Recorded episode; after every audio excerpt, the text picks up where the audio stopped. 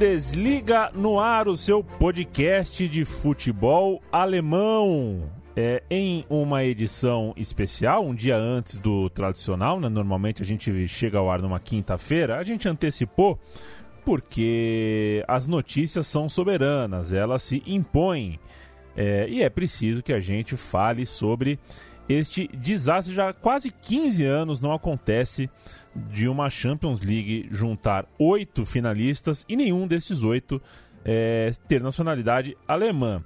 A Alemanha está fora da Champions League com requintes de, de crueldade, seja pelo score é, horroroso que o Schalke sofreu na Inglaterra, tomou sete gols, seja por perder em casa é, como foi é, há pouco, nessa quarta-feira, dia, de, dia 13 de março, uh, o caso do Bayern de Munique eliminado pelo Liverpool. Um desastre alemão. É, eu tenho, claro, o Gerd Wenzel é, do outro lado da linha. Eu já mando um abraço pro Gerd. Desejo-lhe é, uma boa quarta-feira, espero que seja uma boa semana.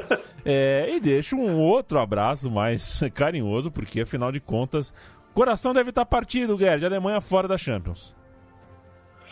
Então, é... tudo bem, né? A gente está numa aqui. Eu estou de ressaca, para dizer a verdade, porque. Mas não posso deixar, antes de mais nada, de dar os parabéns à Inglaterra, né? A terra da rainha. Por quê? Porque os três confrontos entre ingleses e alemães, os ingleses, no frigir dos ovos, acabaram levando a melhor. É... Primeiro foi o Tottenham sobre o Borussia Dortmund. É, desse jogo a gente já falou na última semana, né? E ontem foi um feito histórico que jamais tinha qualquer time alemão em toda a história da Copa dos Campeões e da Champions League tinha levado uma sapatada de 7 a 0 e isto aconteceu exatamente ontem, né? Quando o Schalke desandou, né? foi destruído pelo, pelo Manchester City de Pep Guardiola, e destruição essa que provavelmente vai se estender a questões internas do Schalke 04. Eu ainda não tenho a informação da eventual demissão do técnico Domenico Tedesco, mas se ela não ocorrer ainda essa semana, acredito que ele não vai é, conseguir se sustentar no cargo até o final do campeonato, mesmo porque existe agora uma. A gente vai falar disso um pouquinho mais amanhã. Não apenas a questão da eliminação na Champions League, vexatória, né? Foi uma vergonha, né? Mas também o fato de ele estar aí lutando contra o rebaixamento. Mas vamos falar desse jogo aí do Bayern de Munique e do Liverpool, né? O que você acha, Leandro? É importante que a gente fale. É, eu achei, viu, Gerd, que em nenhum momento pareceu que o Bayern de Munique é, conseguiria se impor como mandante. É, eu, por um momento, acreditei que as substituições dariam. Por exemplo, quando sai o Ribéry, acho que não fez uma boa partida. É, e quando o, entrou o comando no lugar dele, falei: bom, continuam as mesmas convicções, mas pelo menos é um sangue novo, alguma maneira do Bayern de repente dar um gás. E na verdade o time afundou é, ainda mais, apareceu ainda menos é, no ataque. É muito difícil é, enfrentar a velocidade, o ímpeto do, do time alemão, do Liverpool. É, mas eu estou acostumado com o Bayern de Munique que se impõe muito mais em casa. É, me pareceu um time muito tímido, um time até sem experiência de Champions League, é, quando a gente sabe que não é verdade. A gente é, tem o, todo o direito de exigir muito mais do Bayern. Bom, é, uma questão, logo de cara, tem que dar parabéns ao Liverpool, né? Sem dúvida. É, porque ele foi muito esperto. Ele esperou o Bayern vir para cima, o Bayern não veio para cima, aí, ainda no primeiro tempo, conseguiu marcar o seu gol é, com uma falha primeiro do Rafinha, porque o Rafinha não teve a percepção da infiltração é, da infiltração do, do, do Frandic, quando ele fez o levantamento sobre a, sobre a grande área, e o Neuer estava totalmente fora de posição. Quer dizer, tivemos aí uma falha dupla do Rafinha pela lateral direita e do do próprio Neuer, que tinha saído muito mal do gol, e quando ele quis voltar já era tarde. O Mané deu umas de Mané para cima dele, tirou ele da jogada e com um gol vazio marcou o primeiro gol. E o estranho também, né? Você veja como são as coisas, como, como, como anda o Bayern de Munique quando enfrenta uma equipe muito bem estruturada, que joga em alta velocidade e muito bem orientada taticamente pelo Jürgen Klopp. Né? O gol do Bayern foi um gol contra do Matip. Eu me lembro do Matip quando ele jogava no Schalke 04. E vira e mexe, vira e mexe não, mas eu lembro do Matip fazer, fazendo gol contra desse jeito aí que ele fez, né? É, tentando interceptar um, um cruzamento do Gnabry e mandou para o fundo das suas próprias redes. Ele fazia isso no Schalke 04 também. Muito bem. E aí continuamos no segundo tempo, quando se esperava de que o Bayern de Munique fosse partir para cima, nada, né? Então, nenhuma ação ofensiva. O Alisson do Liverpool, no segundo tempo, ele não fez uma defesa. É um negócio impressionante. Como é que você tem um time com Lewandowski, né, que é o é, atacante Deus Todo-Poderoso do Bayern de Munique, sempre cantado em prosa e verso, e não consegue finalizar eficientemente. Né? Então, é, o mérito do Liverpool é o mérito de, em plena Aliança Arena, depois de um empate em 0 a 0 na sua própria casa, no segundo tempo, ele ter praticamente dominado o jogo. A gente tem aí uma, algumas estatísticas, elas não dizem muita coisa, mas alguma coisa eles sempre dizem. No segundo tempo, o Bayern de Munique finalizou apenas três vezes. No segundo tempo, o Liverpool finalizou sete vezes. O Liverpool teve dez finalizações ao todo e marcou três gols. Ou seja, nós temos um Liverpool eficiente, um Liverpool, quando ele perde a bola no ataque, ele imediatamente faz o contra-pressing, que é uma marca registrada do Jürgen Klopp. Ele fazia isso já no Borussia Dortmund, não deixava o time adversário sair jogando. E o Bayern de Munique em nenhum momento conseguiu sair jogando, mesmo porque o seu meio de campo, que devia sair jogando, formado por quem? Por Martinez, pasme, né? Martinez e Thiago. Thiago numa noite péssima, praticamente não produziu coisa alguma. O Rames também foi muito mal no meio do campo, tentou de vez em quando alguma infiltração para o ataque, muito mal Rames. Então Gnabry e Ribéry ficaram praticamente sem serem alimentados durante o jogo todo. Então o resultado está aí. A única jogada de ataque do Bayern de Munique era bolas longas sobre a grande área para ver se Lewandowski consegue pegar e finalizar. É muito pouco e Niko Kovac não tem plano B. Mais uma vez ficou comprovado, ele não tem plano B para esse time quando joga contra uma equipe do porte do Liverpool. Então, o resultado está aí. Quatro ingleses nas quartas de final. É, nem me lembro quando, quando, aconteceu isso, acho que faz oito, faz oito anos ou nove anos, alguma coisa assim, quando Liverpool, Arsenal e Manchester United e Chelsea também estiveram nas quartas de final. E o interessante, salvo engano da minha parte, Leandro, você é mais bem informado do que eu sobre a Premier League. Nenhum dos quatro ingleses que foram às quartas de final tem técnico inglês. Confere isso aí ou não? É, é confere. Confere. É verdade. é, muito, é muito interessante isso. E eu tenho uma informação aqui do Léo Bertozzi, lá da SPN, que também é, da última vez que isso aconteceu, com Liverpool, Arsenal, Manchester United Chelsea, também não havia nenhum técnico inglês nas, uh, dirigindo esses times. E para o, o, futebol alemão, é uma tristeza imensa, né?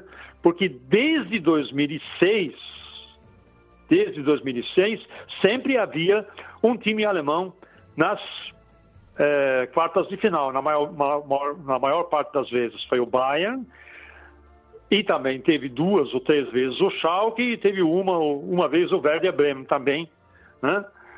Então nós temos aí uma situação do futebol alemão que é nesse momento é deletéria, é uma situação que reflete é, aquilo que deixou de ser feito no futebol alemão e que deveria ter começado a ser feito logo depois da conquista do título aqui no Brasil em 2014 e não foi feito. Se confiou aí nos medalhões, o Bayern de Munique confiou em demasia nos medalhões, né?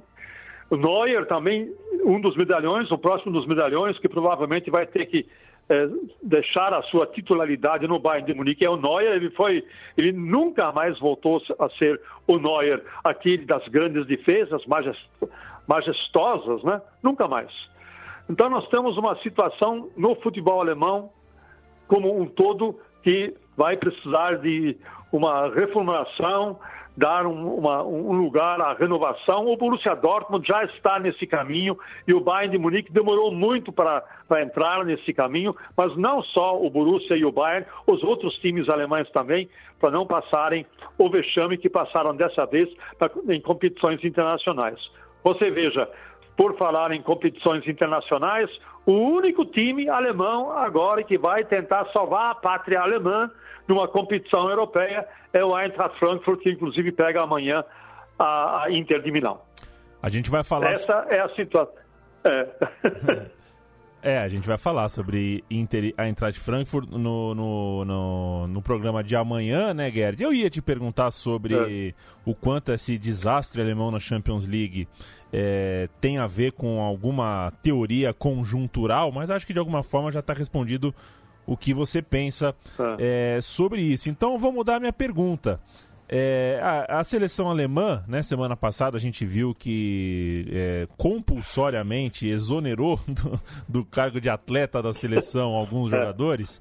É, é, aposentou. Eu, aposentou Rummels, é, Boateng, Thomas Miller. Boateng, é. Eu quero saber se você não acha que, embora esteja tudo mais ou menos bem no cenário nacional, se esse fracasso, eu acho que para o Bayern de Munique dá para chamar de fracasso, é, sair tão cedo da Champions League, é, pode acontecer alguma. Isso pode representar de alguma forma o fim da linha para alguns jogadores, como o próprio Thomas Miller, Frank Ribéry, alguns medalhões do clube que já não, não rendem hoje o que renderam um dia. É, exatamente, vai, vai, vai, vai sim. Eles vão jogar ainda uma, duas temporadas, mas é, vão deixar de é, deixar a titularidade, né? Sem dúvida nenhuma. Ribéry já não rende mais, não adianta. O Ribéry, todo mundo já sabe como ele joga, todo mundo já sabe, todo mundo já manjou. O adversário já manjou a jogada do Ribéry, é sempre a mesma jogada, arrancar pelo lado esquerdo, tentar ir até a linha de fundo e cruzar a bola rasteira. É, esse, essa é a jogada do Ribéry. De vez em quando ele bate bem uma falta, de vez em quando ele faz o golzinho dele. Acabou. O repertório dele é esse e o repertório dele acaba no segundo tempo porque ele não tem mais gás suficiente. O mesmo acontece com o Robin. A questão da velocidade do Hummels, a gente já tratou disso também, né? A retomada de velocidade do Hummels, ele nunca foi um jogador veloz. Mas agora, com a idade, com 30 anos, ele vai perdendo a retomada de velocidade para engatar uma terceira marcha. Se ele perder uma bola no meio-campo, né, é muito difícil. Qualquer jogador veloz eh, vai, vai, vai levá-lo de vencida. E hoje a gente viu isso algumas vezes, né? Jogadores velozes em cima da defesa do Bayern de Munique é mamão com açúcar. Né? Então, é, vai ser sim um, um, fim de linha para esses jogadores. O Bayern de Munique precisa se cuidar em termos de renovação. Não vejo nenhum jogador no atual elenco do Bayern de Munique que possa substituir o Boateng ou o, o Hummels. O único que tem é o Zülle, né, que hoje inclusive jogou, mas de resto na zaga central não tem ninguém. Né? E também no Müller, no Bayern de Munique, não vejo nenhum jogador jovem vindo e tem ainda o, o próprio Neuer, o, o goleiro substituto do Neuer é o Ulreich. Não é um goleiro também que está à altura. Você vê que ele fez até uma no, nessa temporada, enquanto ele na temporada passada, quando ele não esteve em ação no Bayern de Munique, quando ele esteve, o Ulreich esteve em ação no Bayern de Munique por conta da contusão do Neuer, ele foi até razoavelmente bem.